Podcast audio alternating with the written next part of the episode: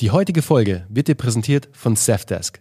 Safdesk ist die perfekte Buchhaltungssoftware für dein Startup oder wenn du Selbstständiger bist oder Freelancer bist.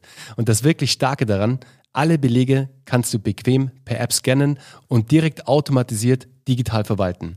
Ich selbst nutze die Software jetzt schon bereits seit einigen Monaten, vor allem zur Erstellung von Angeboten, Rechnungen und ich bin wirklich super happy dabei, wie mich die Software dabei unterstützt, meinen Business-Alltag leichter zu machen. Integriertes Online-Banking, nützliche Schnittstellen zu Steuerberatern und zum Finanzamt sind nur ein Teil von den Funktionen, die dir Safdesk als Unternehmer bietet. Und weißt du was? Das Beste daran, ich habe speziell für dich, für die Startup Hacks Community einen Hammer-Deal heraushandeln können. Naja, so schwer war es gar nicht, weil ihr wisst ja, die sponsern ja hier die Folge, deswegen, das ist halt der Deal. Zum einen bekommst du eine 14-tägige kostenlose Testphase, um einmal unverbindlich in die Software, das Backend und die Funktionen hereinzuschnuppern. Passt das Ganze dann für dich und du sagst, hey, Safdesk ist genau die Lösung für mich, kommt jetzt die Krönung. Mit dem Code StartupHacks100 erhältst du 100% auf die ersten sechs Monate deines Pakets. Schau jetzt direkt unter safdesk.de slash startuphacks vorbei und hole dir die perfekte Buchhaltungssoftware für deinen Business-Alltag.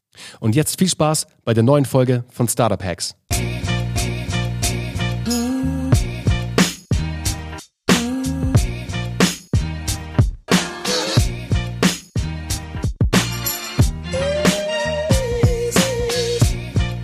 Freunde, herzlich willkommen zu einer neuen Folge von Startup Hacks. Heute, ich meine, das sage ich ja oft, dass ich einen besonderen Gast am Start habe. Habe ich ja auch immer. Aber heute habe ich wirklich einen sehr mir am Herzen liegenden Menschen am Start, einen meiner besten Freunde, einen super spannenden Unternehmer, der ich heute mal wirklich diese Journey aufzeigen wird, wie es losging bei ihm in der Garage sozusagen, wo er heute auch noch äh, ab und zu residiert, ähm, wo er aber sozusagen von der Garage aus ein, kann man sagen, Weltunternehmen aufgebaut hat, ein Brand aus dem Boden herausgestampft hat, in einer super spannenden Nische, wo er auch selbst herkommt. Da wird er auch noch ein paar Sachen erzählen. Eigentlich kam er ganz woanders her, das ist ja oft so im Leben, aber am Schluss ist er dann hier gelandet. Und deswegen würde ich sagen, hey Manu, herzlich willkommen bei Startup Hacks. Ich freue mich, dass du am Start bist. Servus Bernie, vielen Dank für die Einladung. Mega, dass ich nach dem 100x. Podcast auch bei dir sein darf. Ja, du hast die ganze Reise ja mitgemacht, komplett ja, eigentlich, oder? Von Anfang an. Ähm, ich glaube, wir haben uns kennengelernt, äh, da gab es den Podcast noch nicht. Da, da ist er gerade auf die Welt gekommen. Das genau. War, es war Ende, nee, es war Mitte 2017, da haben wir uns kennengelernt in einem Coworking Space in München. Und ähm, du saßt neben mir, wir waren auf so einem Flying Desk quasi, also war also ein Schreibtisch, wo es halt immer gewechselt ist sozusagen. Und dann saßt du auf einmal neben mir oder ich bin, glaube ich, ich bin, glaube ich, gekommen. Du warst schon da, ich weiß gar nicht mehr, wie es war.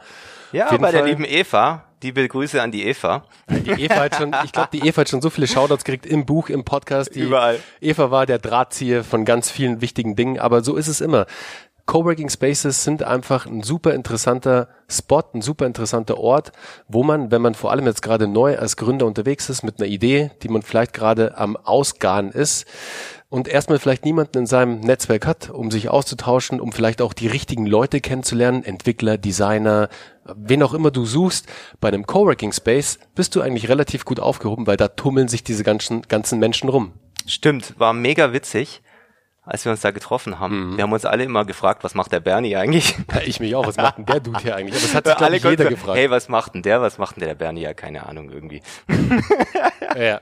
Naja, jetzt sitzen wir heute hier. Jetzt sitzen wir im, im neuen Office, was heißt im neuen Office, in unserem Office im Maschinenraum. Der hat auch, äh, einen, der Name ist äh, quasi äh, en vogue sozusagen hier bei uns, weil hier stehen so viele Sachen rum. Ich, ich werde euch mal, ich werde euch bei LinkedIn mal ein Foto sharen sozusagen. Hier steht ein riesiger WeFrame rum.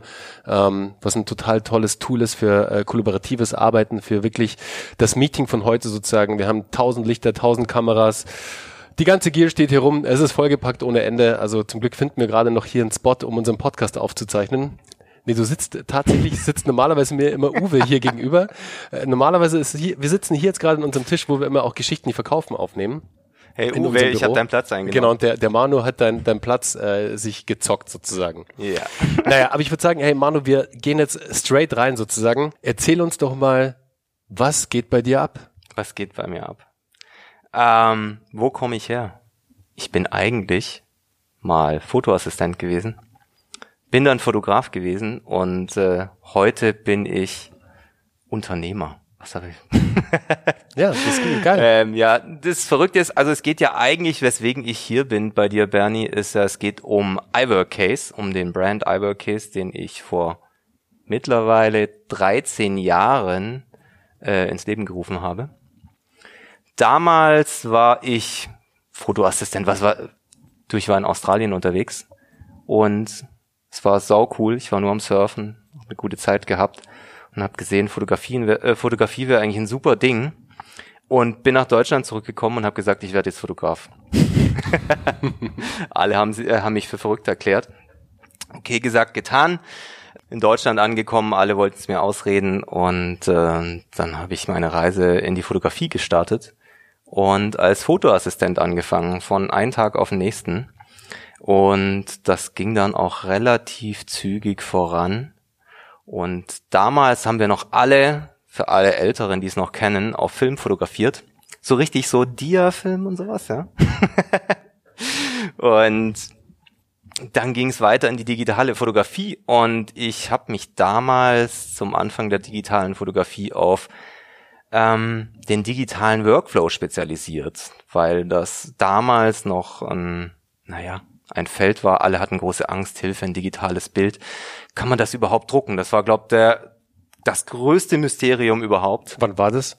Das war 2007, 2006 wahrscheinlich jetzt schon so. Ich müsste nochmal nachgucken, wo es langsam so angefangen hat. Da haben wir, also wir haben damals alles noch auf Film fotografiert und dann kam so langsam digitale Kameras auf. Die hatten dann 1,2 Megapixel. eine Profikamera. Und ähm, als wir dann irgendwann mal bei 10 Megapixeln gelandet sind, haben die Leute gedacht, Mensch, damit kann man auch mal Werbung fotografieren. Und dann haben wir so langsam angefangen, die ersten Fotoproduktionen digital zu fotografieren. Und dann hatten wir ein Problem. Äh, wir waren die ganze Zeit draußen am Fotografieren, hatten einen Computer dabei und ähm, haben dann da in den Computer reingeshootet und wir mussten unseren Workflow organisieren. Es gab keine Software dafür. Also meinst du mit Workflow quasi, wie du jetzt die Kameras schnellstmöglich oder bestmöglichst auf den Rechner kriegst, wie du dann am Rechner auch gleich bearbeiten kannst, sozusagen also checken kannst, wie gut sind die Fotos geworden, passen die Farben alle, ist da alles gut? Und dann kann ich mir natürlich vorstellen, wenn du jetzt, keine Ahnung, in Südafrika irgendwo am Strand stehst und dir ballert die Sonne auf dem, auf dem Laptop, dass du da nicht gerade so viel von den Bildern mitkriegst. Ja, genau. Also es ging eigentlich darum, einen fotografischen Workflow, nennen wir das, den Arbeitsablauf bei einem Shooting zu organisieren. Das ist ein eigener Job, der da entstanden ist. Das heißt, äh, heute in Deutschland heißt es Digital Operator, international heißt es Digitech. Den ähm, hat auch jedes, jedes Set, also jedes professionelle Set also Fotoshooting hat so jemanden am Set, oder? Jedes große professionelle Fotoshooting hat einen Menschen, einen Digitalassistent oder einen Digitaloperator, der sich nur um das Datenhandling quasi kümmert und dass das, dass der, der digitale Aufnahme-Workflow funktioniert.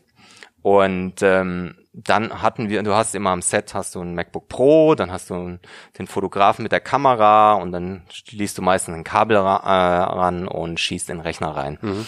Und wir hatten einfach das Problem, oder Mai, wir sind dann da unterwegs gewesen und äh, hatten unseren Rechner und äh, wie ihr euch vorstellen könnt, wussten wir nie wohin mit unserem Rechner, ja, und haben den, haben dann Campingtische mitgeschleppt, äh, haben Stühle mitgeschleppt, haben unsere Klappboxen mitgeschleppt und irgendwelche Tücher und äh, haben dann sehr wild, äh, sah unser Arbeitsplatz aus und damals dachte ich mir, das kann doch nicht wahr sein. Also irgendwie brauchen wir was, irgendwas, irgendeine coole Lösung. Und damals ist mir dann die Idee gekommen für einen digitalen Arbeitsplatz, einen Koffer, dass ich diesen ganzen Arbeitsplatz in einen Koffer reinpacke, alles, was wir für diesen Arbeitsplatz benötigen am Ende nach dem, ich glaube, der 40. Name war dann iWork Case, der funktioniert hat. das heißt heute iWork Case, dieser Koffer. Und ähm, dann haben wir angefangen oder ich habe angefangen, mir zu überlegen, wie kann dieser Arbeitsplatz ausschauen und habe diesen Arbeitsplatz dann für mich so entwickelt, dass er für mich perfekt einfach funktioniert für Daily Life. Und dann habe ich angefangen, habe den ersten Koffer gekauft, habe mir Würfelschaum gekauft, habe das so ausgestattet. Dann haben wir haben wir Kartons genommen, haben uns so einen Sunhood gebaut, so einen Sonnenschutz, ein schwarzes Tuch, ähm, ein Dunkeltuch heißt es ähm, auf den über den Koffer, so dass man irgendwie wie früher bei einer Großbildkamera einfach unter so einem Ding stand. Und ja, was man, was man noch kennt aus dem Wilden Westen, ja, aus dem Wilden wo früher Westen. irgendwie die Kameras aufgebaut worden sind und der Fotograf ist dann unter so einem Vorhang verschwunden und hat dann den Blitz ausgelöst, so. Genau, so sieht es dann aus. Okay, cool. Und dann haben wir noch gedacht, das Ding muss noch auf ein Stativ irgendwie und dann ein von einem, von einem guten Freund, ein Bekannter, der hat irgendwo in einer, äh, in, in einer Werkzeugmacherei gearbeitet und der hat dann die erste Stativschiene da irgendwie gefräst und gemacht und so habe ich das erste Eyeball Case gebaut für mich. Wann war das? 2007. Das ist jetzt ein paar Jährchen her. Ja, krass. Okay, da ist 2007 ja. der erste, das erste iWork Case entstanden. Und äh, ich meine, da ist jetzt echt einiges an Zeit schon vergangen. Da sind ja auch viele einzelne Etappen jetzt auch dazwischen gewesen, was so passiert ist. Ich meine, wir waren ja zusammen auch äh, zum Beispiel in Südafrika, als unsere Kinder noch äh, sehr jung waren, sechs Monate, sind wir erstmal mit unseren beiden Mega Familien. Coole Zeit. War, war echt der Hammer. Und ich habe damals, kurze Side Note, der, der Manu meinte zu mir immer, ey, Bernie, du wirst sehen, wenn wir in Südafrika sind, es gibt einen Grund, warum da alle krassen Shootings in Südafrika sind, wegen dem Licht. Das Licht ist ganz anders in, Südaf in Südafrika. Und ich immer so, ach, come on, das Licht ist anders. Wie soll denn das Licht anders sein?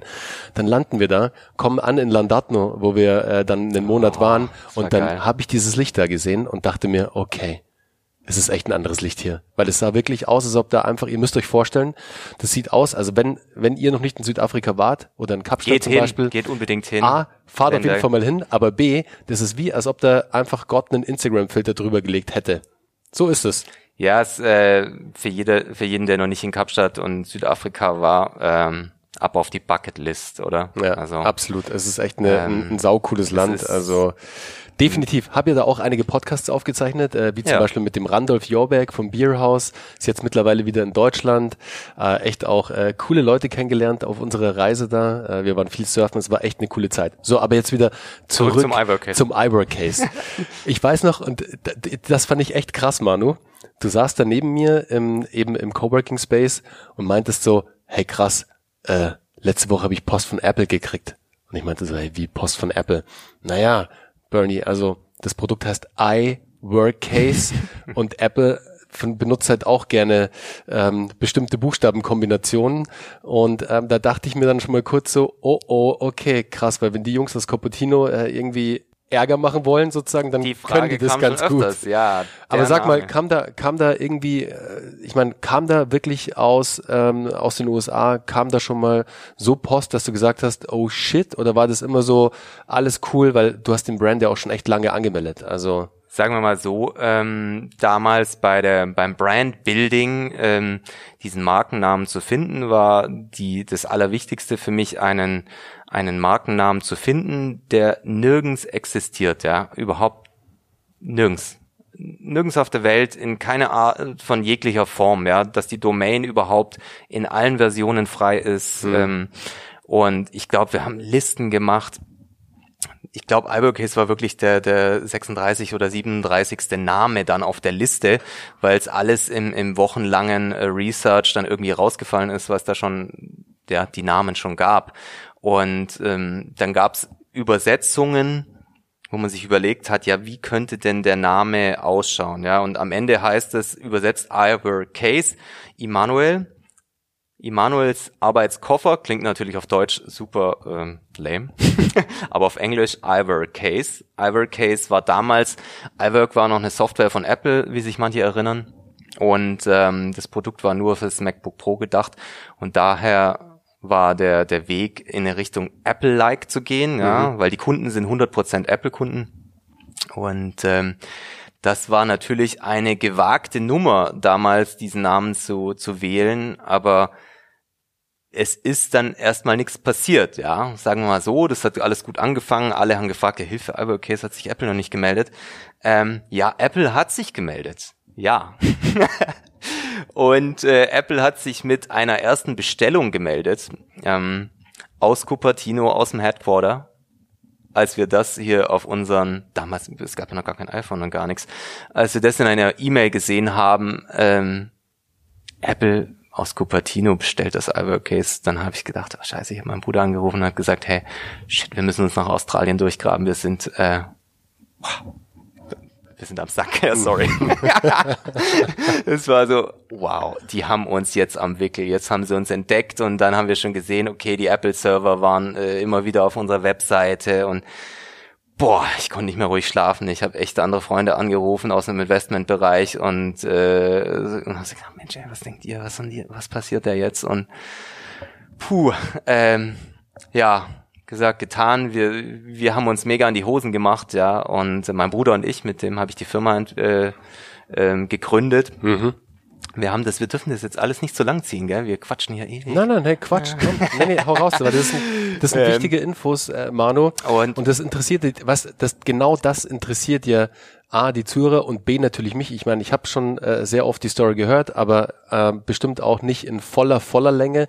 Deswegen ist es natürlich auch für mich immer interessant, äh, zu dann noch tiefer einzusteigen sozusagen.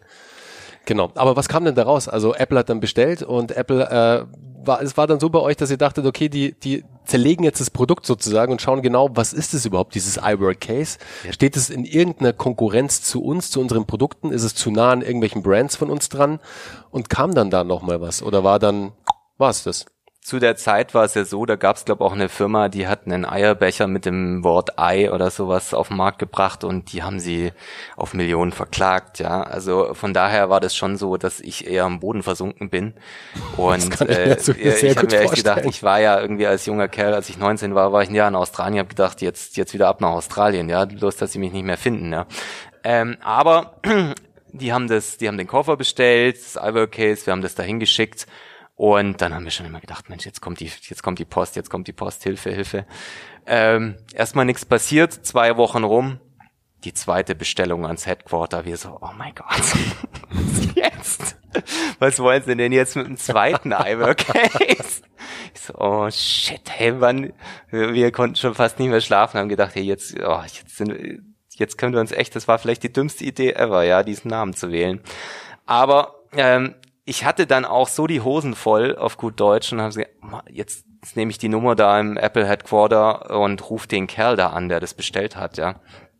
Ach, der hat eine Telefonnummer auch angegeben. Der hat eine Telefonnummer angegeben, das war, ja, das war die Adresse und da war ein Name von einem Apple-Mitarbeiter und äh, dann habe ich den Mut gefasst, dort anzurufen und dann geht der Kerl da ran und äh, Hey, it's Emanuel Meyer ja, from Germany, servus, from Iworkcase, servus. Ja, und der Typ so, äh, so, äh ja, nee, und ich so, ja, ist alles cool und so und ähm, ja, und dann wollte ich so fragen, ja, warum denn Apple das, das iWork Case bestellt hat, ja.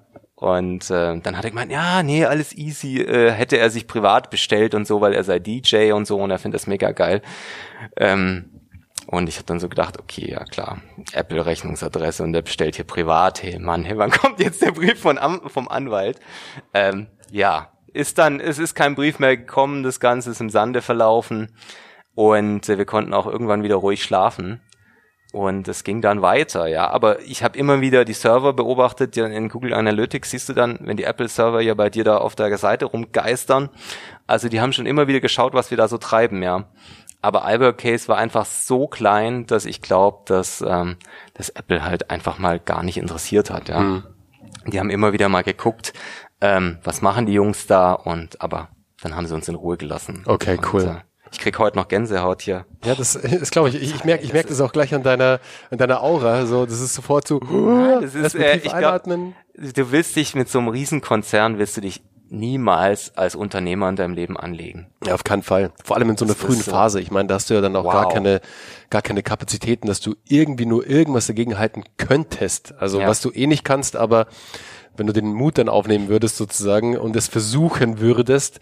Aber zum Glück äh, ging das ja alles gut aus und hat sich alles äh, gut sozusagen zum Guten gewandt und der ist happy mit dem iWork Case, der der DJ von Apple. Ja, ja, wahrscheinlich legt er auch genau. immer, wahrscheinlich legt er auch immer bei so Town Hall Meetings auf, wenn Apple zusammenkommt, dann ist er der, der das iWork Case aufgebaut hat und dann richtig Rambazamba macht. Ich glaube, dass unsere zwei iWork Case der ersten Generation irgendwo in Apple in einem Keller stehen mit so einer Nummer dran mhm.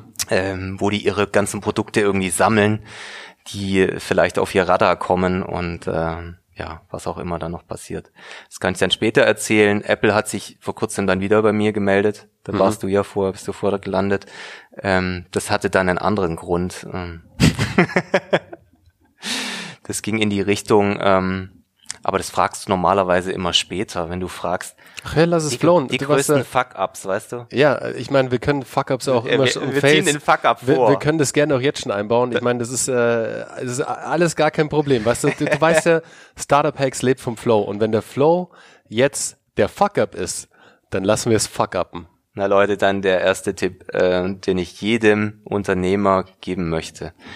Also äh, wenn du einen äh, Markennamen anmeldest, eine Wort- und Bildmarke, die vor allem so kontrovers ist wie bei uns Ibercase mit Apple, dann ist es die schlechteste Idee, den Markennamen, wenn der nach zehn Jahren ausläuft, nicht zu verlängern, sondern neu anzumelden. Und das war die absolute schwäbische Variante, ähm, weil eine Verlängerung kostet mehr Geld als eine Neuanmeldung. Und ich habe mir halt als alter Schwabe gedacht, ja cool, äh, komm, sparst die paar hundert Euro und äh, meldest die Marke neu an, anstatt sie zu verlängern. Ähm, das war die super schlechte Idee, weil wenn man eine Marke neu anmeldet, die vor allem in diese Richtung geht, I work case, Mhm. Dann I kriegen die natürlich eine dann Notification. äh, oder? sind die Apple-Anwälte hier in München, die sitzen hier auch in München, ähm, und kriegen eine Notice vom Patentamt und dann kommt das gleich mal auf ihr Radar.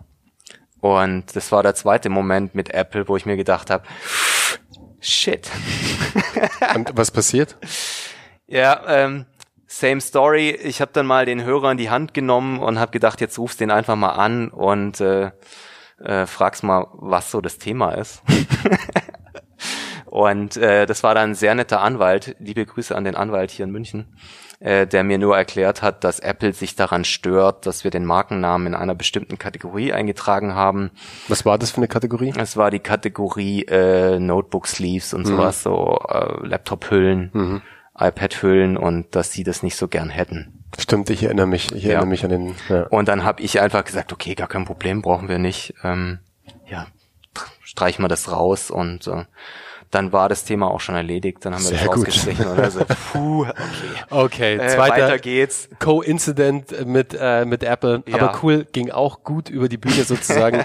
Aber Manu, wie war das dann? Also ich, ich stelle mir das so vor, du hast das Produkt entwickelt und ähm, hattest dann sozusagen in der Werkstatt alles zusammengebaut für den, den ersten Proto, hast dann gesehen, okay, das Ding funktioniert, du hast es dann äh, on-site getestet, hattest es dabei bei deinen Shootings sozusagen, da kamen dann wahrscheinlich auch die ersten Blicke von anderen Fotografen auch, die dann gesehen haben, äh, was das iWork Case ist, was es kann.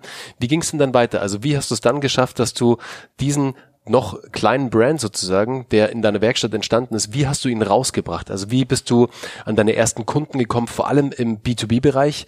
Weil das stelle ich mir halt extrem spannend vor, das hast du mir damals ja schon erzählt, als wir auch in Südafrika waren, dass ähm, die Verleiher ein ganz ein wichtiger Part von deinem damals, also von deiner Bekanntheit waren, weil die Ja. natürlich dein Produkt im Sortiment haben und wenn ein Fotograf kommt und Equipment ausleiht, dann leiht er halt auch ein iWork Case aus, wenn es im Offer ist und so kommt er dann als erste Mal in Kontakt mit dem Produkt und wird dann im besten Falle auch zum Käufer sozusagen. Genau. Genau, aber wie war jetzt so, ähm, ohne jetzt noch, noch mehr vorwegzunehmen, wie war da die Reise sozusagen? Also wie bist du mit dem Produkt rausgekommen und wie hast du es geschafft, die ersten Kunden zu aktivieren?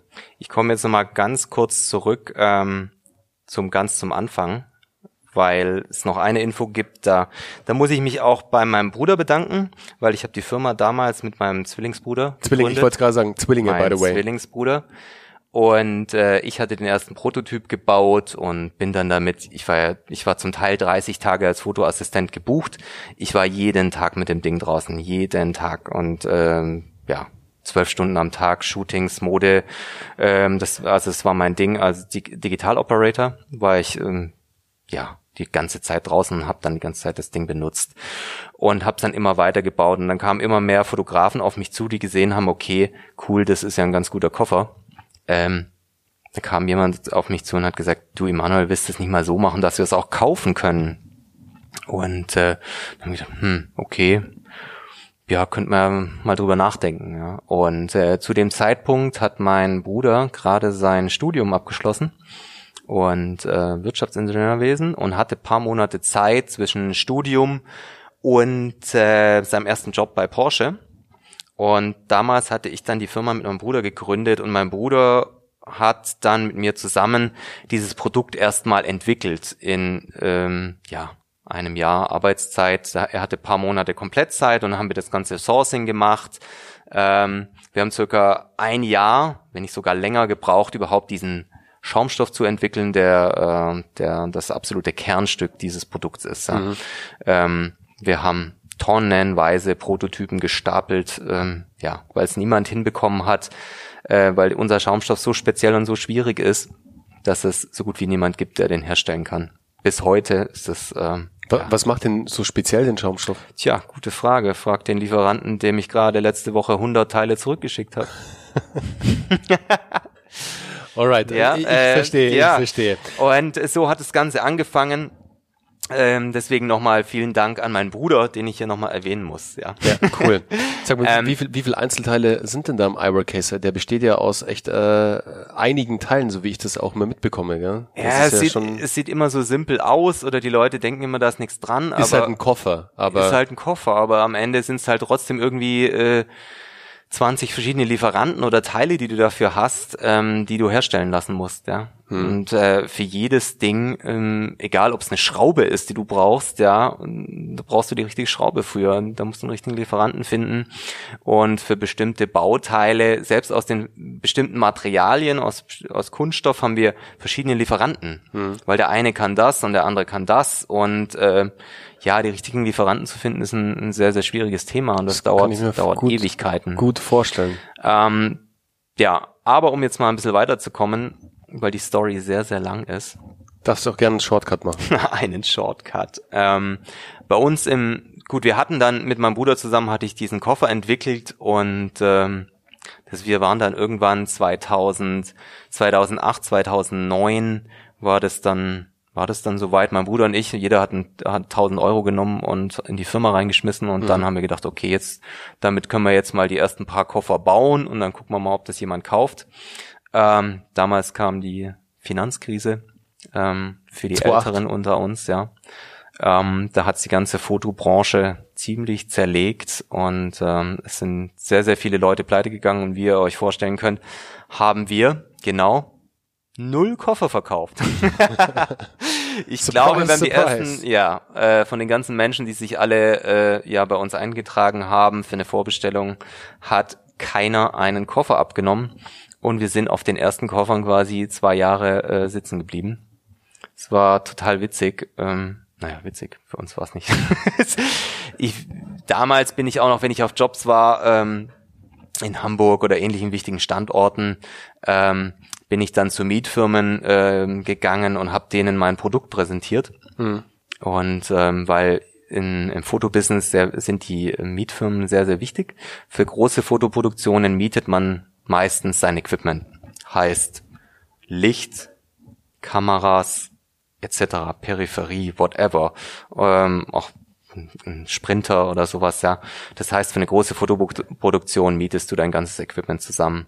Von daher sind die Sachen, die im Equipment Rent landen, äh, da landen nur die allerwichtigsten Marken und Brands. Und diese Brands, die in einem Rent sind, sind quasi Produktionsstandard für, für eine Foto- und Filmproduktion. Das heißt, es sind auch nur meisten in den meisten, meisten Rents sind zwei äh, Blitzmarken Blitzhersteller drin und die sind, die sind absoluter Standard. Mhm. Und daher war es schon für mich echt klar, ähm, das iWork Case muss in die Rents. Ja, das war der erste Weg, um das iWork Case äh, bekannt zu machen und äh, das iWork Case den Leuten zu zeigen. Und das war halt die erste Journey, dass man gesagt hat, okay, jetzt gehe ich mal raus und zeige den ganzen Rents mein mein iWork Case. Und zu der Zeit ähm, gab es sehr wenige Rents, die mich äh, ernst genommen haben. Was war dein erster äh, Rent-Partner? Der erste wichtige Rent-Partner ähm, war die Light Rental Services in Berlin. Ähm, vielen Dank, Jungs. Ihr wart wirklich die ersten, die an das Albert Case geglaubt haben. Ja, ähm, ich muss auch sagen, ich habe bis äh, zu diesen Rental-Firmen, die zu den allerersten kommen, die dem Albert Case eine Chance gegeben haben, eine eine besondere Beziehung. Ja, mhm. weil es genug äh, Firmen gab, die echt, die mich quasi mir einen Arschtritt gegeben haben und gesagt haben, ähm, sorry, wozu brauchen wir das jetzt? Und ähm, das lief ja auch so immer und so. Wenn solche, das höre ich heute noch. Ich und äh, ich muss mich immer, ich schmunzel immer so, wenn ich heute mit diesen Leuten rede, die mich vor zwölf Jahren quasi mit dem Arschtritt raus befördert haben, wenn sie mich heute anrufen und fragen, hey Manu hier, da, da, da, ja, und das sind halt mittlerweile seit zehn Jahren Kunden bei mir. äh, ist eine sehr, sehr witzige Situation. Ja klar, deswegen ist es halt auch immer so wichtig, dass halt du genau am Anfang die erwischt, die du vom Produkt begeistern kannst, die du auch von deiner von deiner äh, Person überzeugen kannst. Natürlich, da hängt ja am Anfang alles dran. Das ist ja immer direkt, äh, vor allem beim iWork Case ist es bei dir ja auch sehr mit dir verbunden. Also da kommen wir auch gleich noch dazu, wie geil du alles machst, also wie gut du dich da auch immer sozusagen als äh, Personal Brand mit reinbringst und auch immer als Marke sozusagen hinter deiner eigenen Marke stehst. Also der erste Ansprechpartner Partner bei iWorkcase ist nicht irgendein Support-Mitarbeiter, sondern es ist der Immanuel Meyer. Und das flasht die Leute natürlich immer extrem. Das kennen wir hier ja auch von Geschichten, die verkaufen zum Beispiel äh, oder von anderen Businesses. Sobald du natürlich, wenn der Gründer sozusagen oder der Chefe, sagen wir einfach mal der Chefe, da abnimmt und am Telefon ist und mit einem möglichen Kunden spricht, hat halt ganz was anderes, als wenn jetzt da ein Mitarbeiter spricht. Das geht nur bis zum gewissen Grad, ist ganz klar. Aber solange sowas geht, ist es natürlich der krasseste Service, den man sich vorstellen kann. Das ist der super Überraschungseffekt. Das ist immer. der Oberüberraschungseffekt. Oh. Genauso. Wow, okay. Ach krass, ich bin gleich bei dir rausgekommen. Ah, okay, das scheint dir wichtig zu sein. Okay, kommen wir aber später noch dazu. Dann warst du bei den ersten Rants. Stelle ich mir auch, also es ist natürlich super smart, weißt du, weil die Rants sind natürlich in einem Telefonverzeichnis oder im Internet aufzufinden. Du hast sozusagen eine klare Liste von Leuten, die du angehen kannst. Jetzt nicht, wenn du, sagen wir mal, wie heute, was du ja auch machst, wenn du Ads schaltest etc., da kannst du natürlich auch eine gewisse Eingrenzung machen. Wäre jetzt aber zum Start ultra schwer gewesen wahrscheinlich, weil du noch gar keine Daten hattest. Du hast, du hattest ja im Endeffekt noch relativ wenig Datengrundlage, hattest dann aber natürlich durch die Rants hattest du einen direkten Zugang, also den Zugang durch eben Telefon oder halt persönlich ähm, vorstellig werden werden mit deinem Produkt und hast es so geschafft, halt schon mal in die ersten dann auch, in den ersten äh, Rants sichtbar zu werden für andere Kunden auch. Genau, also, also man muss sich das so vorstellen, äh, die Rent-Firmen sind in der professionellen Fotografie bekannt, ja. Das sind mhm. sehr wenige Firmen, die dann in jeder Großstadt aktiv sind und jeder professionelle Fotograf und Filmer kennt diese Firmen, ja. Das heißt, ähm, die Zielgruppe geht dahin. Und äh, das war von Anfang an klar, dass das Produkt in den Rent muss, weil der Rent der Multiplikator ist. Hm. Und ähm, es gab schon damals einen Freund äh, von mir, der, ein Fotograf, der zu mir gesagt hat, Mensch Manu, die Koffer müssen alle in die Rents rein, ja. Und äh, damals war es ja einfach so, ähm, dass keiner den Koffer gekauft hat und ähm, bis auf die Light, die dann Ivorcase eine Chance gegeben haben, ähm, dass man trotzdem versucht hat, so viele Koffer wie möglich zu platzieren. Ähm, das hätte man schon viel früher machen müssen. Das weiß ich heute für jedes Produkt in jedem Brand, den ich launche. Ähm, nimm die Produkte lieber und hause raus, platziere sie da, wo sie hingehören, dass, damit die Leute das Produkt sehen. Mhm. Weil Produkte irgendwie zwei Jahre lang im Keller rumliegen zu lassen, das bringt niemand was. Ja, absolut. Ähm, darauf bin ich dann irgendwie ein bisschen später gekommen, wo ich dann gesagt habe, okay, wenn ihr es nicht kaufen wollt, dann biete ich euch eine Rental-Partnerschaft an. Und äh, habe den Rentals gesagt, pass auf, ihr kriegt das, ihr kriegt den Koffer gestellt und wir machen 50-50 beim Rent. Und ähm, ja, dann war die Hürde quasi fürs Entry nahe Null und die haben einfach Geile gesagt, Strategie. okay, cool, ähm, ja, schick her die Koffer, let's go. Und ja. ähm, das war so der erste wichtige Markteintritt, um das Ivor Case international gut platzieren zu können und dann wirklich in die Rents reinzukommen. Ähm, nachdem dann das Ivor Case dort gelandet ist, haben immer mehr Leute, jeden Tag kommen da Kunden rein und Fotografen und renten Equipment und Fotoassistenten vor allem und die sehen das Produkt und ähm, reden dann über das Produkt und gehen damit ans Set und ähm, da es keine Alternativen gab, war das dann natürlich erstmal so, wow, da hat hm. jemand eine coole Solution entwickelt. Aber wie wussten, wie wussten die, äh, die, äh, die Kameraassistenten jetzt zum Beispiel, wie wussten die, dass das Eyebrow Case überhaupt wichtig für sie ist? Also, weil sie ja das, die Kategorie auch noch gar nicht kannten, sozusagen. Sie kannten das Produkt ja nicht. Wie ja. sind die dann, also im Rental sozusagen aufmerksam geworden auf den, auf das Eyebrow Case? Das Verrückte ist ja, äh, wie du gerade sagst, dass es eigentlich gar keine Lösung gab oder es gab gar keinen Namen dafür, ja. Das heißt, ähm, das was damals passiert ist und was ja so verrückt ist, dass quasi Ivorcase äh, der Name der Brand des Tempotaschentuch dieses Arbeitsplatzes mhm. geworden ist, ja. Und ähm, wenn ich, wenn ich dich frag, du, sorry, hast du mal was zum Naseputzen, dann frage ich dich, hast du mal ein Tempo? Und dasselbe ist beim Case damals mit dem Brand passiert. Hast du ja. mal ein Case? Ja, und genau das Thema ist passiert. Es gab keinen Namen für diesen Arbeitsplatz, niemand wusste, wie das heißt. Und ähm, dann sind die Leute, ähm, die Rentals auch, die haben, die haben das ihren Kunden angeboten, haben gesagt, jeder hatte dieses selbe Problem, weil wir hatten ja nix ähm, und haben gesagt, hey, wir haben da was Neues, Cooles, wir haben da ein Case.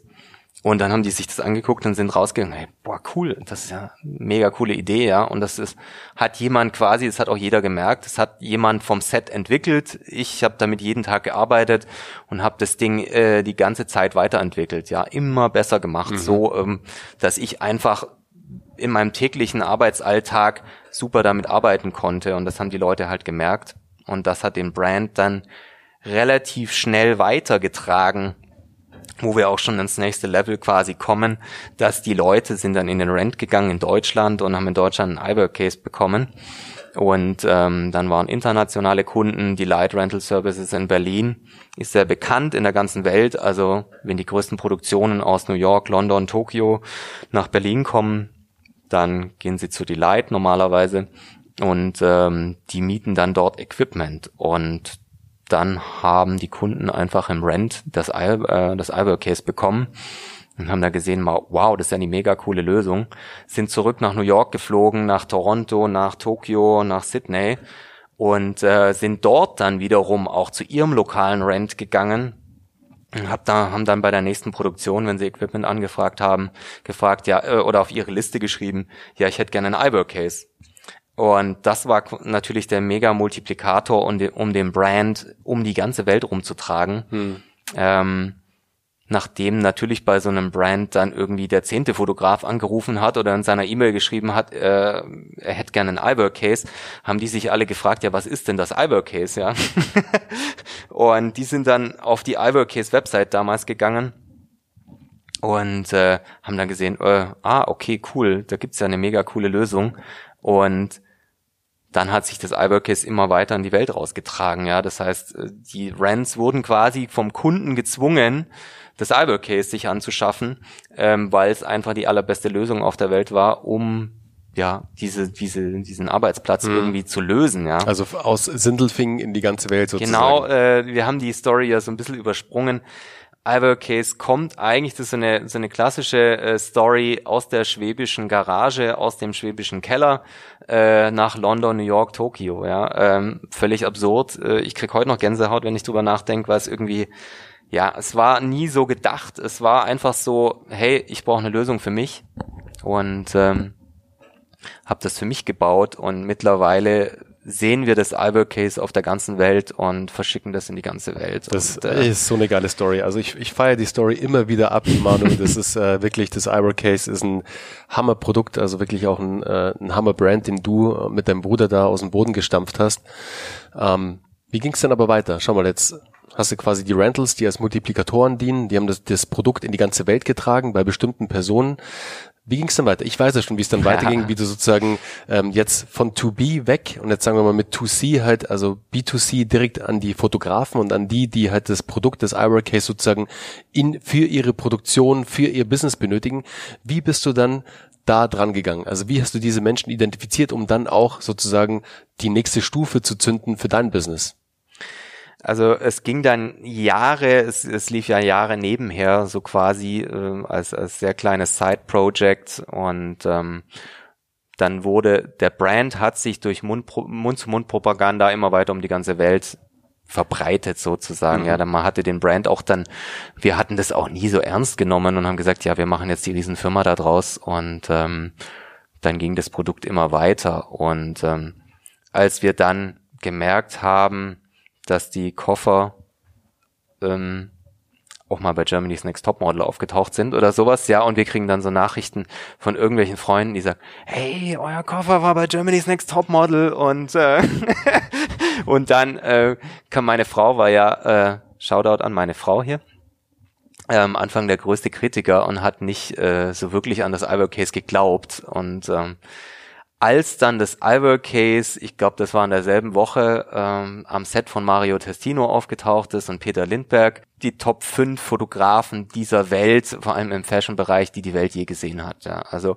ähm, dort ist das Albert Case am Set aufgetaucht und dann bei der Vogue und überall und dann hat meine Frau gedacht, okay, vielleicht doch nicht so eine uncoole Idee mit diesem Albert Case. Ähm, Schau, du musst nur, also auch an euch da draußen, wenn ihr eine Idee habt, ihr müsst eigentlich nur in die Vogue kommen mit eurem Produkt oder die super easy. Genau, die die die total Obermeinungsbildner äh, davon zu überzeugen, dass sie es verwenden und dann sind auch eure Frauen d'accord und mit am Start. Genau, ja. Naja, äh, die Story ist ja ziemlich lang und äh, sie fängt ja schon 2007 an. Also wir machen ja, das ja schon ein paar Jährchen. Also, auf jeden Fall. Und äh, deine Frau ist ja auch schon seit Anfang an dabei, muss man ja sagen. Also ja. die hat da ja alles mitgemacht. Deswegen den Shoutout hast du wirklich verdient, Miri. Und wir wissen ja, du wirst ja den Podcast definitiv auch anhören. Das war dir und das war auch wirklich, das muss ich jetzt ganz kurz sagen. Ich fand das so sweet. Manus Frau hat sich so Gedanken gemacht um den Podcast, dass Manu einfach da natürlich ähm, im besten Licht erscheint. Und ihr wisst ja, ich wenn ich einen Freund und einen meiner besten Freunde in den Podcast hole, dann könnt ihr euch vorstellen, dass das ein total smoothes Interview wird, wo es einfach um das Good Feeling geht des Unternehmertums. Da ist natürlich viel Stuff dabei, der schief läuft und das ist immer dabei und meistens läuft auch alles schief, aber es gibt eben auch die Beispiele, wo es geil läuft es war kein Overnight Success, also war jetzt nicht von heute auf morgen, hat 13 Jahre gedauert. 13 Jahre später. Aber trotzdem, um die Stories geht's nämlich auch, weil die Stories sollen euch nämlich da draußen auch den Mut geben und zeigen, hey, das kann von einer Garage aus dem kleinen schwäbischen beschaulichen Ort Sindelfingen in die ganze Welt gehen. Und so ist es. Deswegen an dich da draußen, wenn du gerade überlegst, schon lange eine Idee hast, ein Projekt im Kopf hast und dir einfach nicht traust, dich nicht traust, es umzusetzen, mach's einfach mal. Auch wenn du ähm, nicht das unbedingt super viele Fürsprecher in deinem in deinem Umfeld hast, mach's trotzdem. Du wirst diese Fürsprecher finden und du wirst sehen, es wird dich irgendwo hinführen. Ob's schon mit dem ersten Projektprodukt erfolgreich wird, keine Ahnung, kann passieren. In den meisten Fällen ist es nicht so. Ich habe sieben Anläufe gebraucht, also äh, da war einiges mehr. dabei, es waren ein paar dabei, ja, aber bei manchen funktioniert es auch gleich von Anfang an. Aber das Wichtige ist, einfach mal damit zu starten und ihr hört den also ich will jetzt nicht sagen, den Bullshit da draußen eh immer einfach machen und tun und bla bla. Ja, das stimmt, du musst damit anfangen, aber jetzt einfach nur es zu machen, wird dich nicht zum Macher machen, sozusagen. Du wirst sau viel lernen, du wirst sau oft aufs Maul fallen, es wird, es werden sau viele beschissene Dinge passieren, du wirst echt fertig sein. Du wirst wahrscheinlich auch, und darüber sprechen die Leute natürlich nicht, auch äh, selbst Ganz auch negative. Oft an die Wand rennen. Genau, oft an die Wand, Wand rennen. Du wirst oft äh, negative Gedanken auch in dich, in, in dir haben, in dich führen. Das ist ganz normal. Das ist einfach der Part of the Game. Das ist der Entwicklungsprozess. Aber dich bringt das eine vom nächsten. Und dann wird vielleicht Nummer zwei auch noch nicht der Durchbruch. Dann kommst du zu Nummer drei. Und ja, da hätte es dann fast funktioniert. Aber lernst dann genau den richtigen Typen oder die richtige Frau kennen, mit der, mit der du dann Projekt vier startest und auf einmal bam, geht's durch die Decke. Deswegen lass dich nicht entmutigen. Es kann manchmal noch 13 Jahre dauern, bis etwas einfach dann durch die Decke geht, wie bei Ibercase. Wie bei Ibercase. Okay, Manu. Jetzt. jetzt weiter in der Story sozusagen. Du bist dann hast dich von den Rentals sozusagen weiterentwickelt, auch von den Multiplikatoren bist du dann weitergegangen, um dann eben sozusagen auch deinen Online-Shop ähm, das Online-Game E-Commerce weiter zu befeuern. Und ich habe es ja bei dir mitgekriegt. Du hast eine wahnsinnige Entwicklung hingelegt im Thema Performance-Marketing. Du bist ganz tief in das Thema Performance eingestiegen, hast dich extrem krass mit Facebook-Ads, mit äh, Instagram auseinandergesetzt, weil natürlich Instagram für dich wiederum ein super wichtiger Kanal ist, weil natürlich deine ganzen Fotograf, äh, deine ganzen ähm, Kollegen aus der Fotografie da natürlich unterwegs sind und ihre Accounts haben. Und da hast du ja echt super starke Strategien ausgeklügelt am Anfang, wie du A, organisch es schaffst, sozusagen Menschen auf dich aufmerksam zu machen aus der Branche, aber B dann natürlich auch über Performance Marketing. Erzähl uns doch da mal ein paar Sachen drüber, wie du es gemacht hast, wie du das ganze Thema angegangen bist, weil ich meine, du warst auch ein Noob davor, du hast dich nicht ausgekannt, aber du hast dich so reingefuchst, dass du und ich habe es ja immer mitgekriegt, dass du mehr wusstest als vermeintliche Agenturen, die dir dann irgendwas ja, verkaufen wollten. So, ja. Und du hast sie dann erstmal an die gegen die Wand gefahren und ähm, hast dir erstmal gefragt, hey, den Rohrs, den habe ich aber schon äh, doppelt so gut hingekriegt. Ja, die ganze Instagram-Story hat ja in der Fotografie äh, für die professionellen Fotografen eher so 2017, 2018 so richtig angefangen, wo die Leute drüber nachgedacht haben, ähm, dass man sich mit der Plattform beschäftigen muss. Ja, und ähm, 2017 klingt jetzt heute, ist drei Jahre her, aber irgendwie in den Social Media Welten ist es gefühlt irgendwie zehn Jahre her, ja, weil die Welt sich so schnell dreht. Ähm, damals hatte ich entschieden, dass wir, dass wir endlich mal einen vernünftigen Instagram-Account brauchen, ja, und den irgendwie professionell aufbauen. Weil damals gab's schon mehr Leute, die ähm, Case getaggt haben in ihren Bildern und äh, quasi für uns Content kreiert haben ähm, UGC, was ich bis heute sagen muss. Ähm, User Generated, Generated Content. Content. Mega. Ähm, eine Wunderwaffe im Online-Marketing. Und ähm, damals hatte ich dann drüber nachgedacht, Mensch, du musst diesen Account irgendwie ausbauen und ähm, da das alles auf ein anderes Level heben. Ich glaube, das hast du direkt live mitbekommen. Mhm. Damals, wie ich schon Strategien entwickelt habe und angefangen habe, wie kann man organisch einen Instagram-Account aufbauen in einer, in einer Nische, ja, ähm, weil so viele Fotografen gibt's ja nicht, die das hier interessiert und ähm, so viele Fotoassistenten. Und damals hatte ich mir dann überlegt, gut, ich habe erstmal angefangen, den Content zu planen, den Content zu äh, kuratieren, um irgendwie den Content auch auf eine, auf eine gewisse Qualität hochzukriegen äh, und den Look dieses Instagram-Accounts. Und damals ging es eigentlich noch drum, dass, ähm, dass man Social, was heute für alle glaubt relativ normal ist, dass man Social Media, Instagram als Social Plattform auch wirklich nutzt. Ja, das heißt, dieses ganze Thema ähm, Interaktion mit deinem User, mit dem, wie heißt es dein Instagram ja, mit, der, mit dem mit, mit dem tatsächlichen Kunden, also mit dem also tatsächlichen mit Community Kunden, mit der Community. Heute heißt ja. Community, mit der Community zu agieren, ja, und wirklich ähm, das so wirklich nah am Menschen zu nutzen, ja, dass das nicht so weit weg ist, sondern die Leute sehr nah an den Brand ranzuholen und mit dem Leuten, den Leuten ihre Likes zu verteilen, den Leuten ähm, Nachrichten zu schreiben unter ihre Posts, ähm, das war damals, glaube ich, ähm, ich hatte mir, ich weiß gar nicht, wie ich da drauf gekommen bin. Das äh, hat, hat auch noch niemand irgendwie so kommuniziert gehabt, dass das eine ganz coole Idee ist, ja, ähm, auf diesen Plattformen positive Vibes zu versprühen und den Leuten ähm, ja Komplimente für ihre Arbeit zu machen. Und das war ein großer und wichtiger Weg, ähm, auf Social eine Community zu bauen, also du hast dann als als iWork Case, also als mit dem mit deinem Account iWork Case, hast du dann äh, die die Bilder, also unter den Bildern dann auch Kommentare abgegeben zu genau. der Arbeit sozusagen, hast da einfach Props abgegeben, hast den Leuten einfach da die Anerkennung auch gegeben ähm, von jemandem, der aus der Branche kommend ist sozusagen und so sind sie dann ganz am Anfang dann auch auf deinen Account aufmerksam geworden, oder? Genau, ja, so sind die Leute auf, ich weiß nicht, der Account hatte ja schon irgendwie ähm, organisch Summe X Follower, ich weiß es nicht, kann mhm. ich dir gar nicht mal mehr sagen. Ähm, waren jetzt nicht viele, aber ähm, sind dann immer mehr geworden, dadurch, dass die Community halt gewachsen ist und dass die Leute, die Leute haben sich gefreut, dieses Produkt zu besitzen und es auch anderen zu zeigen und das hat natürlich geholfen, auf Social äh, diesen Brand weiter zu weiterzutragen, ja. Ähm, das hat sich immer weiterentwickelt. Damals hatten wir eine extrem äh, Oldschool-Webseite. Äh, damals haben wir die, zwar grauenhaft, wenn man darüber nachdenkt. Ähm, damals haben wir so eine einen Strato-Webbaukasten gehabt, den hat mein Bruder, damals war ich irgendwie sechs Wochen in Buenos Aires bei einem Job und mein Bruder hat irgendwie nebenher diesen Strato-Webbaukasten zu einer Webpage umgebaut, ja. Ähm, wenn man das heute anguckt, da, ja, kriegt man das Grauen. Ähm, Du, du hast die Seite dann auch wirklich, äh, ja, ich würde mal sagen, äh, sehr vollumfänglich gelauncht. Äh, da hast du dir auch echt viele Gedanken gemacht und ich habe den Prozess ja auch mitgemacht. Also du saßt da auch echt eine Zeit lang dran und heute ist es echt eine, muss man sagen, eine saugeile Website, die du selbst da äh, gebaut hast, also implementiert auch hast. Du hast die Fotos selbst gemacht von den Product Shots, äh, die übrigens sehr geil sind. Ähm, natürlich werdet ihr alle Infos noch in den Show Notes finden. Manu kann ja gleich mal noch die, die URL einfach nochmal kurz rausfeuern, sozusagen, wo ihr iWorkCase auch findet. www.iWorkCase.com. That's it.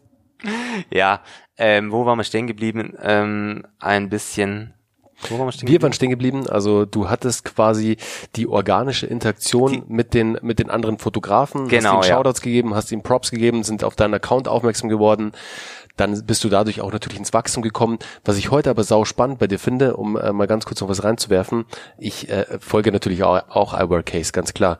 Ähm, solltest du da draußen übrigens auch, also einfach Instagram at iWorkCase, ähm, schau mal vorbei, geile Bilder.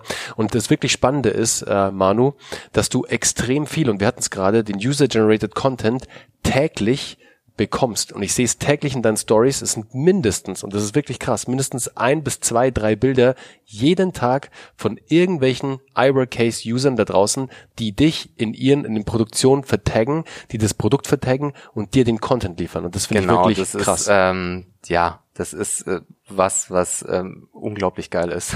ja, das, das, also, also iWorkcase hat als, als Brand äh, einen Status erreicht, wo der Brand, wo es ist, äh, wo es richtig cool ist, wenn man das Produkt erhält, ja, und die Kunden freuen sich. Dazu kommen wir aber nachher nochmal ganz kurz. Ähm, um den um das Thema UGC äh, auch in dem im Thema Instagram Marketing ein bisschen mhm. unterzubringen. Wie aber wie ging es dann weiter mit Performance? Also wie hast du es dann geschafft sozusagen äh, von dem organischen, also wirklich händischen, dann so auch in die Skalierung zu kommen, um einfach noch mehr Leute zu erreichen? Also ein wichtiger Punkt war dann, wo man gemerkt hat, okay, ähm, man kann den Brand weiter vor, äh, voranbringen, dass man sich auch gedacht, Mensch, man muss die diese Webseite muss man relaunchen und man muss ähm, ein bisschen kommunizieren, was für ein, was für ein Brand es ist, dass der von Fotoassistenten und Fotografen entwickelt wurde. Und damals hatte ich schon in 2016 ähm, mir ein Konzept überlegt, der ähm, äh, ein Konzept, das alles auch bildlich kommuniziert und diesen ganzen Brand neu, komplett neu ausrichtet. Perfektes Storytelling. Dieses, äh, das, was ihr heute sagt mit Geschichten, die verkaufen, hm. hatte ich mir damals in 2015 überlegt und hatte diese, diese Bildergeschichte, wenn ihr heute auf ivorcase.com geht, ähm, seht ihr diese Geschichte äh, des Brands in Bildern erzählt, wo der, wo der User hinter die Kulissen, behind the scenes geführt wird und gezeigt wird, wie wird das Albert Case gebaut, wo kommt das Albert Case her. Also und die Bilder sind ja auch live aus der aus der Werkstatt in Anführungszeichen. Aus der Albert Case Manufaktur fotografiert, ähm, was für mich ein ein ganz ganz wichtiges Thema war damals, diesem Brand endlich so die Plattform zu geben und den den Brand so darzustellen und den wirklich die Leute so nah ranzuholen und zu zeigen, hey, so machen wir das. Ähm, und that's it, ja. Und Ibercase ist ein sehr kleiner Brand, ähm, der wirklich von den Usern entwickelt wird und wo man eigentlich zeigt, hey, das Ibercase wird so quasi nach Feierabend im Fotostudio hm. noch, wenn wir Zeit haben, bauen wir das Ibercase für euch und ähm, von da wird das Ibercase dann in die ganze Welt verschickt. Und diese, äh, die, die Entwicklung dieses ganzen dieser ganzen, äh, dieses Brands und dieser neuen Darstellung im, äh, mit einer neuen Webseite, die, die hat Jahre gedauert. Du hast selber mitbekommen, ich hätte mich damals selber äh, schneller entscheiden sollen für eine für eine E-Commerce-Plattform, weil ich damals schon wusste, ähm, es ist sehr sehr schwierig, eine eine E-Commerce-Plattform für internationales B2B aufzubauen. Ähm, da brauchen wir jetzt nicht näher drauf eingehen, aber es ist sehr schwierig. Äh, wenn du in Deutschland verkaufst, ist es sehr, sehr einfach äh, und an Endkunden, aber wenn du internationales B2B betreibst, ist das irgendwie ein ganz anderes Level. Ähm, hat ewig gedauert. Und aber um den Brand jetzt weiterzubringen und ein bisschen der, in, der, in der Story weiter nach vorne zu springen, ich habe diese Webseite, diesen neuen, diesen den Brand Relaunch ähm, im Jahr 2019 im Mai oder Juni war's. Äh, endlich habe ich den Button gedrückt und habe den ganzen Brand gerelauncht und diese neue Website online gehen lassen. Hab circa ein Jahr daran gearbeitet an dem ganzen Thema. Ähm, ja, würde ich heute nicht mehr machen für alle. es war irgendwie, äh, ja, gibt's, gibt's an jemanden, der sich damit auskennt ähm, und von Anfang an irgendwie den richtigen Partner, sucht euch den richtigen Partner. Heute bist du, heute hast du einen Shopify Store, gell? Einen Shopify Store, ja. Ja, cool. Und ähm, ja, der Brand war gelauncht und dann wusste ich, okay, super, jetzt gucken wir mal, wie sich das aus dem Brand auswirkt. Und äh, mit der komplett neuen Darstellung. Und man hat dann schon gesehen, okay, super, es geht voran, der Brand wird anders wahrgenommen, wir sind jetzt auf einem komplett neuen Level angelangt. Und dann Ende 2000 oder Mitte 2019 habe ich dann angefangen, nebenher, neben dem organischen Wachstum auf Instagram, das ständig quasi passiert ist, ähm, mich mit äh, Instagram und Social Marketing näher auseinanderzusetzen, weil ich gewusst habe, okay, super, meine Kunden sind auf Instagram. Ähm, das wurde auch schon im Jahr 2019 für Fotografen die wichtigste Plattform.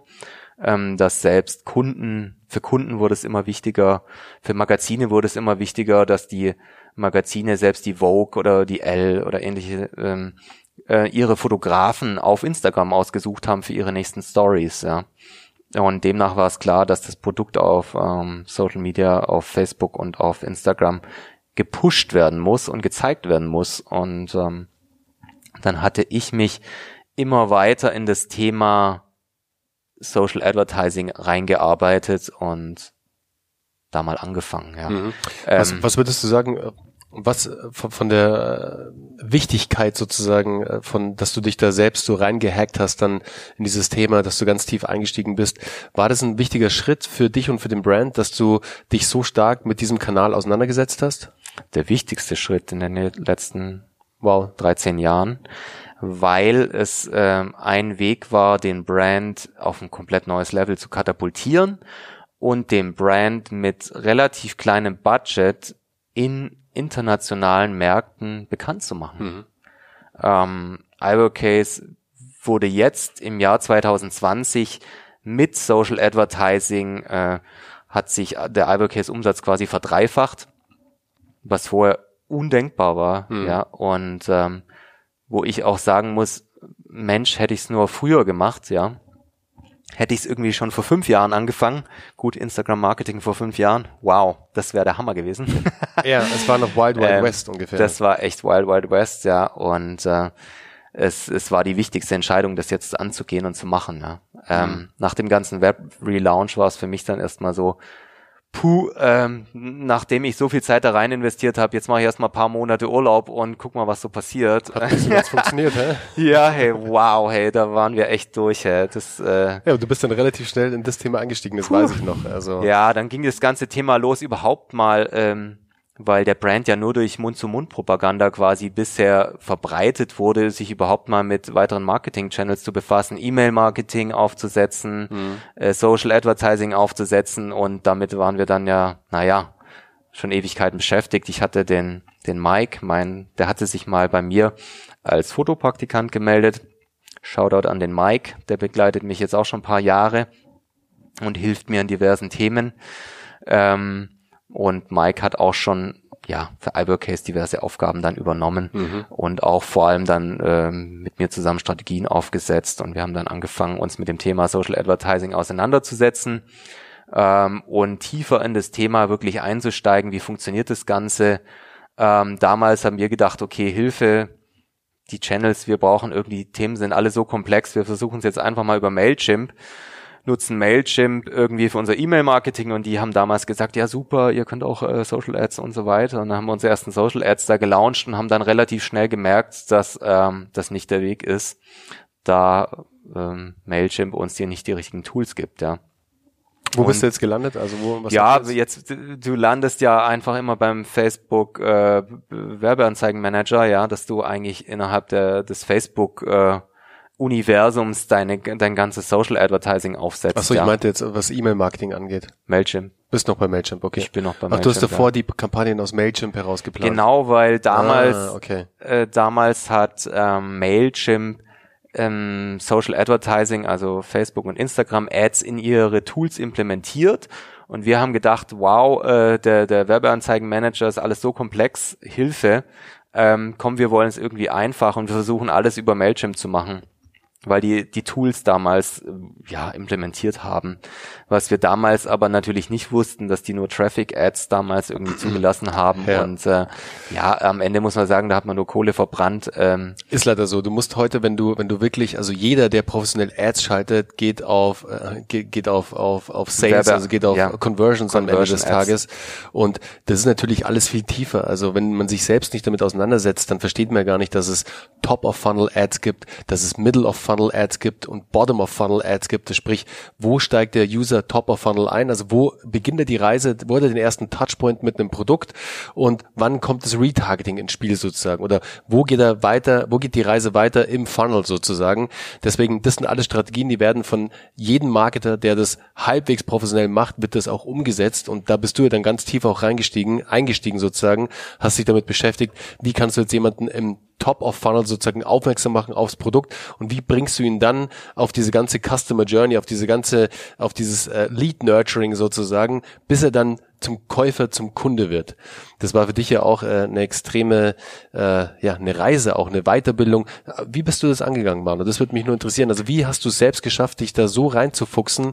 Welche Plattform hast du genutzt? Welche Tools hast du genutzt, damit du da so viel Wissen aufbaust? Das Verrückte war ja, äh, sich überhaupt mal Gedanken zu machen, wie geht man das ganze Thema an, ja, ähm, und wie ist die Customer Journey? Hm. Wie, äh, wie wird der Brand präsentiert nach außen hin? Was will man den Leuten überhaupt sagen? Und für mich war das erste und allerwichtigste ähm, oder ein wichtiger Slogan war, iWorkcase macht Werbung, ohne Werbung zu machen. Ähm, wir kommen alle, also Profifotografen kommen aus der Werbung und normalerweise ist es so, äh, wir, kein Mensch sieht gern Werbung, ja. Mhm. So Hilfe, so, äh, kauf mich jetzt. Nein, ich kauf, ich will dich nicht kaufen, ja. und für mich war es ganz wichtig, die Idee, äh, ja, von hinten durchs Türchen da zu sein, Präsenz zu zeigen. Das Wort, das jetzt mittlerweile im Jahr 2020 so wichtig ist, Sichtbarkeit aufzubauen, ja, Sichtbarkeit ähm, was Albert Case dann oder die Brands ja eigentlich schon früher ähm, auf Social gemacht haben, aber heute ist es für jeden noch dies, ist dieses Wort größer geworden. Das Wort Sichtbarkeit ist die neue Währung, kommt, glaube ich, von dir so ein bisschen. Ja, es ist ein wichtiger Leitsatz von uns geworden, dass das Thema Sichtbarkeit innerhalb der Zielgruppe immer ganz wichtig. Sichtbarkeit bringt dir nichts, wenn du nur sichtbar bist, sondern Sichtbarkeit dort, wo deine Käuferschaft ist. Das genau. ist das Wichtige. Also erstmal sich eine Gedanken machen, wie sieht die User Journey aus, auch innerhalb des Social, Ad, äh, Social Advertisings, ja, wo ich dann eigentlich eine Strategie entwickelt habe, ähm, zu schauen, was möchte ich welchem Kunden wann zeigen und wie möchte ich ihm das zeigen und ich möchte ihn, wie möchte ich den Brand darstellen.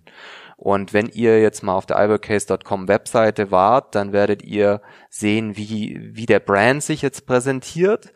Und ähm, diese ganze Customer Journey oder das, was man da drin sieht, trägt sich jetzt weiter fort über das alle Marketing Channels. Das heißt, über eine Marketing Channel E-Mail. Das ist so witzig, äh, E-Mail, da kommen Freunde von mir sagen, ah, lustig, sieht wie die Webseite aus. Ähm, mega, für mich super. Das CI wird komplett 100% weitergetragen im E-Mail-Marketing mhm. und ähm, das geht dann auch weiter über Social Ads, zu sagen, wie sieht diese Journey dort aus, was zeige ich wem wann. Ähm, und da hatte ich meine Ideen dann entwickelt und habe dann langsam angefangen, ähm, mich dann in den Facebook-Werbemanager da mal einzuarbeiten, ähm, wo ich erstmal untergegangen bin, weil es irgendwie, ja, das tausend Fehler gemacht am Anfang, es war echt irre. Und ich finde das Tool äh, ja wahnsinnig komplex. Mhm. Äh, es ist äh, neben pr irgendwelche Adobe Premiere oder Photoshop oder was auch immer wir so bedienen, ähm, ein, ein so komplexes Tool, dass du mal, ich bediene das jetzt seit anderthalb Jahren und ich finde, ich mache noch immer Fehler. Ähm, ja, sehr, sehr krasses Tool, aber es lohnt sich, sich einzuarbeiten. Und das Wichtigste für mich war, ähm, Shoutout an die Jungs von OMR, einfach mal diesen OMR-Report für Instagram-Marketing mir zu kaufen und sich mal irgendwie in das Thema einzuarbeiten, was so die Profis am Markt dazu denken und wie die ihre ihre Strategien aufbauen, ihre Kampagnen und äh, da mal ein bisschen tiefer einzusteigen. Ähm, das war mal der erste Weg, um überhaupt mal anzufangen, sich äh, ja da professionell einzuarbeiten. Wie sieht eine professionelle Kampagnenstruktur aus? Mhm. Und äh, Vor allem ja. auch so super wichtig, weil ich meine, das hattest du dann ja in den nächsten Schritten sozusagen. Du hast dich extrem damit auseinandergesetzt, du hast dich sehr reingefuchst und am Ende wusstest du halt auch, wie das Tool funktioniert, wie die einzelnen Kampagnenstrukturen sind, was ein guter Return on Ad Spend ist, was wir vorhin hatten mit dem ROAS sozusagen in, innerhalb deiner Produktkategorie, was jetzt nicht für alles zählt, so jetzt hier fliegt das Studio auseinander, ähm, einen guten ROAS hast etc. Und aber da dir eine eigene Meinung, eine fundierte Meinung aufzubauen und vor allem das Wissen aufzubauen, dass wenn du dann, und der Schritt kam mir dann auch, wo du dir Gedanken gemacht hast, wie kannst du das jetzt an eine Agentur abgeben, um halt diesen großen Arbeitsblock abzugeben, damit du wieder dich auf äh, neue Dinge, strategische Dinge konzentrieren kannst und mehr aus dem Operativen rausziehen kannst, was jetzt das Thema Ads angeht zumindest. Mhm. Ähm, hast du ja auch einiges äh, miterlebt sozusagen, wo du gesehen hast, okay, die Jungs sagen zwar, sie machen es professionell, aber äh, Ahnung haben sie nicht wirklich. Und ja, das ist nur ganz kurz. Und das ist nur eben das Wichtige und das ist die Message an euch da draußen. Vertraut niemals blind vermeintlichen Experten. Ich habe auch schon mal mit Anna, mit meiner Frau, war ja auch im Podcast hier von The Digital Yogi, ähm, den gleichen Fehler gemacht, auf eine Agentur zu vertrauen, äh, die uns äh, alles sehr gut verkauft hat und das auch alles Sinn gemacht hat, aber am Ende so null geliefert hat. Also wirklich komplette Flitzpiepen sozusagen. Und dass ihr euch aber einfach da draußen sehr gut mit etwas auseinandersetzt, dass ihr schon fast Profis seid in dem Bereich, dass ihr es durchexerziert und dass ihr es könnt am Ende des Tages, dass ihr einfach Bescheid wisst. Wisst ihr, dass ihr Bescheid wisst, wie das Ganze funktioniert, zeitlicher Aspekt, monetärer Aspekt, dass ihr einfach nicht über den Tisch gezogen werdet. Das ist ein ganz ein wichtiger Punkt. Deswegen finde ich auch da extrem wichtig. Eigene Expertise aufbauen. Das heißt nicht, dass ihr es für immer machen müsst, aber erstmal selbst machen, da den Workflow aufbauen, einfach wissen, wie der ganze Workflow ist, um dann das Ganze abzugeben, aber mit Plan. Genau. Äh, würde ich heute auch jedem empfehlen, wenn man sich mit einem Thema beschäftigt, einfach mal Basiswissen aufbauen weil äh, du willst dich von niemandem über den Tisch ziehen lassen. Und ähm, vor allem im Social Advertising ist es so, ich glaube, ich habe weiß nicht, ein, drei, ein, ein halbes, dreiviertel Jahr hatte ich immer wieder Agenturen gesucht und äh, weil mir das Thema sehr komplex vorkam. Und naja, ähm, mein, mein Wissen, das ich mir aufgebaut habe, das ist mir sehr zugute gekommen, weil ich einfach gemerkt habe, dass dort sehr, sehr, sehr viele Schein Firmen ist, ist unterwegs ja, sind. Ist ja auch no hate, also wirklich no hate da draußen. Äh, aber es gibt halt leider mittlerweile zu viele, ja, nennen wir sie mal Coaches, die andere dazu ausbilden, eine Social Media Agentur, eine Soma äh, Agency aufzubauen, was ja so der, der neueste Shit ist, halt sich eine eigene Social Media Agentur aufzubauen, ist auch ein geiles Ding, definitiv. Der Need ist da draußen da. Also die Kunden sind da, die Unterstützung im Social Media Marketing, im Performance Bereich brauchen. Aber, Aber, das ist wirklich das Wichtige lasst euch da, wenn ihr jetzt gerade auf der Suche seid, ich kann euch da jetzt gerade niemanden nennen, wo ihr diese, wo ihr sowas, wo ihr eine Ausbildung machen könntet oder sowas. Aber lasst euch bitte nicht blenden von diesen ganzen Menschen, die da, da draußen euch gerade erklären wollen, wie du eine Social Media Agentur aufbauen kannst oder wie du anderen zeigen kannst, wie Social Media betrieben wird, wenn derjenige selbst gerade mal vielleicht das seit einem halben Jahr kann, nicht ein eigenes Produkt hatte, das er vielleicht selbst vermarktet hat oder selbst eine fette Agentur aufgebaut hat. Es gibt geile Typen da draußen, die haben echt geile Agenturen aufgebaut, auch in unserem Netzwerk. Wenn dich das interessiert, schreib mir gerne auf LinkedIn, dann äh, werde ich dir da ein paar von unserem Netzwerk empfehlen, die wirklich brutal sind, die wirklich sehr, sehr gut sind in dem, was sie tun. Aber es gibt halt auch sehr viele, die ähm, mehr Schein als Sein sind. Leider ja. Von daher baut euch ein Basiswissen auf und mit diesem Basiswissen kann man dann weiterarbeiten.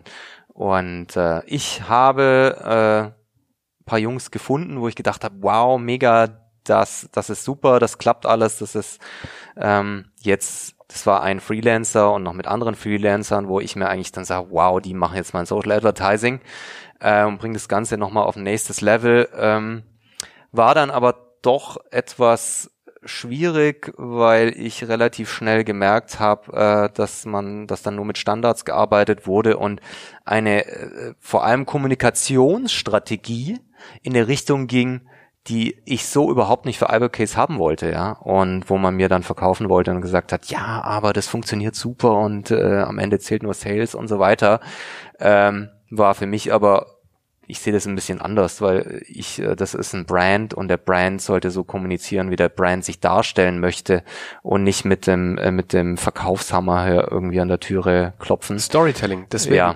Storytelling steckt nicht nur jetzt auf einer Website zum Beispiel, also wo du perfektes Storytelling machst, sondern auch in Ads. Ads leben von Storytelling. Wenn du Ads machst, die mit dem Verkaufshammer daherkommen, ja, das kann mal zum Black Friday funktionieren oder wann auch immer wenn du jetzt ein krasses Offer hast natürlich, aber das kannst du auch nicht immer durchziehen. Es geht wirklich auch darum, in den Ads geiles Storytelling anzuwenden, mit geilen Creatives zu arbeiten, mit einer perfekten Copy am Ende des Tages, dass auch einfach diese Ad an sich eine Geschichte erzählt. Darum geht's. So ist es genau. Und äh, ich glaube, vor allem im Fotografiebereich ist es so, dass früher wurde Social als äh, so ein stiefmütterliches Nebenher bezeichnet sehe ich heute komplett anders, ähm, weil ich glaube, dass Social Advertising eine riesen Plattform bietet, um Brands ähm, ja komplett entstehen zu lassen. Das sehen wir ja heute, dass es komplette Brands gibt, die eigentlich nur auf Social Media entstanden sind. Ja, mhm. und äh, Social Media wurde vor paar Jahren. Ich ich habe auch ganz viel im Autobereich gearbeitet. Da ähm, wurde das so nebenher, Mensch, solche Shootings und sowas, die sind low budget und ähm, ja, da gibt man kein Geld aus. Heutzutage sind wir da, glaube ich, in einer ganz anderen Richtung unterwegs, weil wir wissen, wow, da haben wir Reichweite, da erreichen wir die richtigen Leute und ähm, der Wert einer Social Media Kampagne ist heute ein komplett anderer wie noch vor zwei, drei Jahren, ja. Hm. Ähm, ja, absolut bin ich zu 100 Prozent bei dir, Manu. Ich schaue nur gerade auf die Uhr. Wir sind schon lange unterwegs, was cool ist. Und wir haben ja heute auch gesagt, dass die Folge ein bisschen länger wird, weil wir vieles zu besprechen haben. Ähm, ich würde jetzt doch langsam gerne äh, zum, zum Ende hinreiten sozusagen.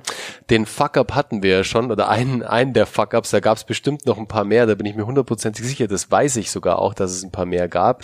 Ähm, ich würde aber gerne zu einem anderen wichtigen Punkt gehen. Ähm, wie geht's denn weiter? Weil das interessiert, glaube ich, nicht nur mich, sondern auch die Zuhörer. Wie geht's jetzt weiter mit Case? Was planst du mit dem Brand? Also Case würde jetzt im Jahr 2020 schon auf ein echt neues Level gehoben, ähm, wo ich sehr, sehr happy bin. Und wir haben quasi jeden, oder ich habe jeden Stein umgedreht innerhalb dieser Firma. Ähm, egal ob es am Produkt jede Kleinigkeit ist, äh, jedes Thema überdacht, ähm, innerhalb des Marketings, jeder kleine Aufkleber, ähm, verschiedenste Dinge innerhalb der Kommunikation. Und nächstes, ich bin auch ständig an neuen Produkten dran. Hast du auch schon mitbekommen. Also ich bin eigentlich quasi die ganze Zeit, bei mir liegen Prototypen rum, bei mir liegen Prototypen rum seit drei Jahren oder sowas, ja, ähm, die ich endlich mal irgendwie weiterbringen muss und neue Produkte entwickeln, neue Produkte auf den Markt bringen, neue Brands entwickeln, weil ähm, es gibt da einige Sachen in der Schublade, die eigentlich äh, schon längst auf dem Markt sein müssten, aber nicht auf dem Markt sind, ja, was sehr, sehr schade ist, weil sich bisher niemand drum gekümmert hat. Dann würde ich nochmal versuchen, diese, dieses neue Produktthema anzugehen.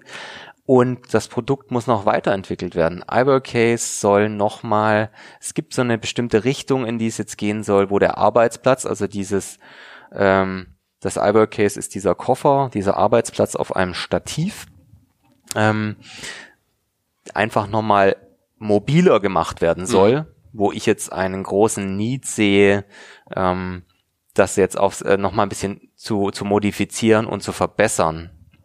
Und ähm, da die Shooting-Struktur sich komplett geändert hat und jetzt am Produkt nochmal weiter zu arbeiten und das ganze Thema nochmal auszubauen und noch etwas, ähm, ja, nochmal auf ein anderes Level zu heben. Ähm, für den Brand Case geht's jetzt in die Richtung nochmal viel weiter zu internationalisieren, neue Märkte zu erschließen, ähm, Märkte stärker anzugehen. Also wir verschicken heute schon, das ist eigentlich total irre. Ähm, da geht ein Paket nach Australien, nach Sydney raus und dann geht's gerade nach Tokio raus und dann geht was in, äh, nach New York und äh, wenn ihr unsere Instagram Stories anschaut, äh, das ist schon echt verrückt, ja. Da muss man so, ich krieg wieder gerade Gänsehaut, es ist schon echt, äh, weil am Ende war es so äh, eine ganz kleine Idee und heute sieht man diesen Koffer in der ganzen Welt rumfliegen, das ist schon richtig irre. Und äh, mit mit dem ganzen Social Advertising Thema ähm, ist es jetzt relativ simpel geworden, bestimmte Märkte noch weiter nach vorne zu tragen, ja. Also ich habe gerade eine Idee.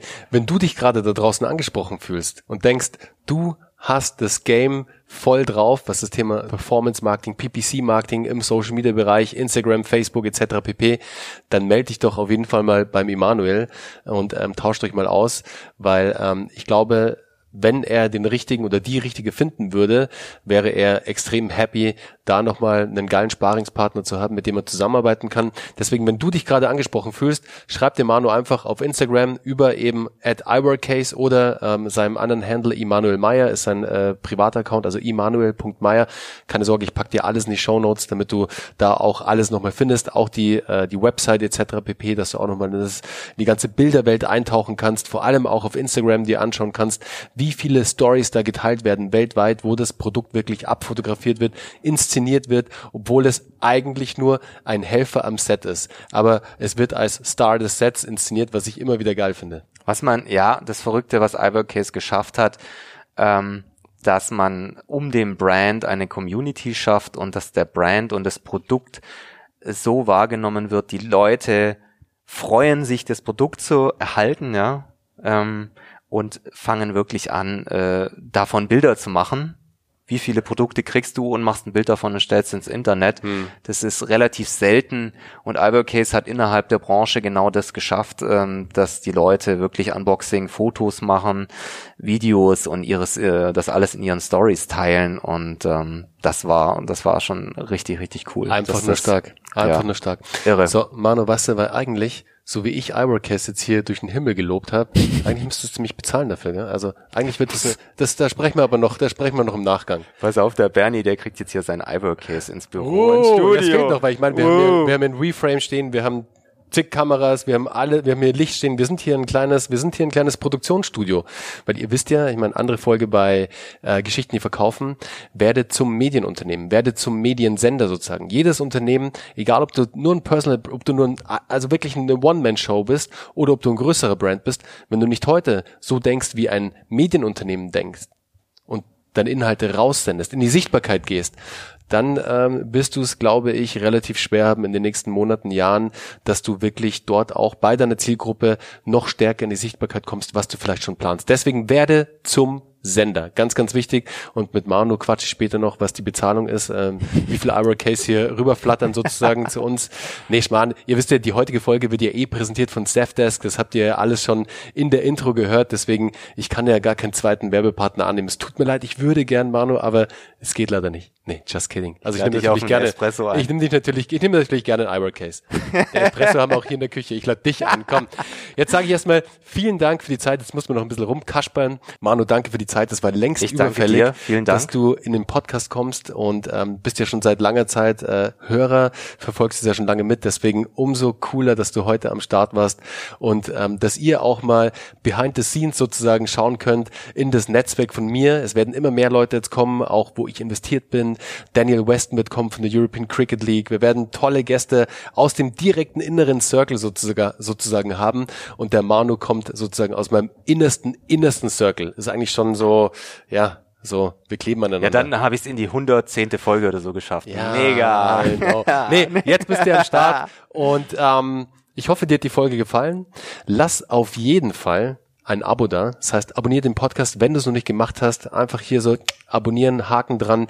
Geil wäre auch, wenn du mir eine Rezension, also eine Bewertung schreiben könntest. Und in diesem Sinne, Manu, würde ich sagen, that's it. That's it. It's a rap. Wie man so rap. im Medienbusiness sagt. Oh Habe ich mal yeah. gelernt. Yeah. Alright, also, mach's gut. Ciao. Ciao, servus.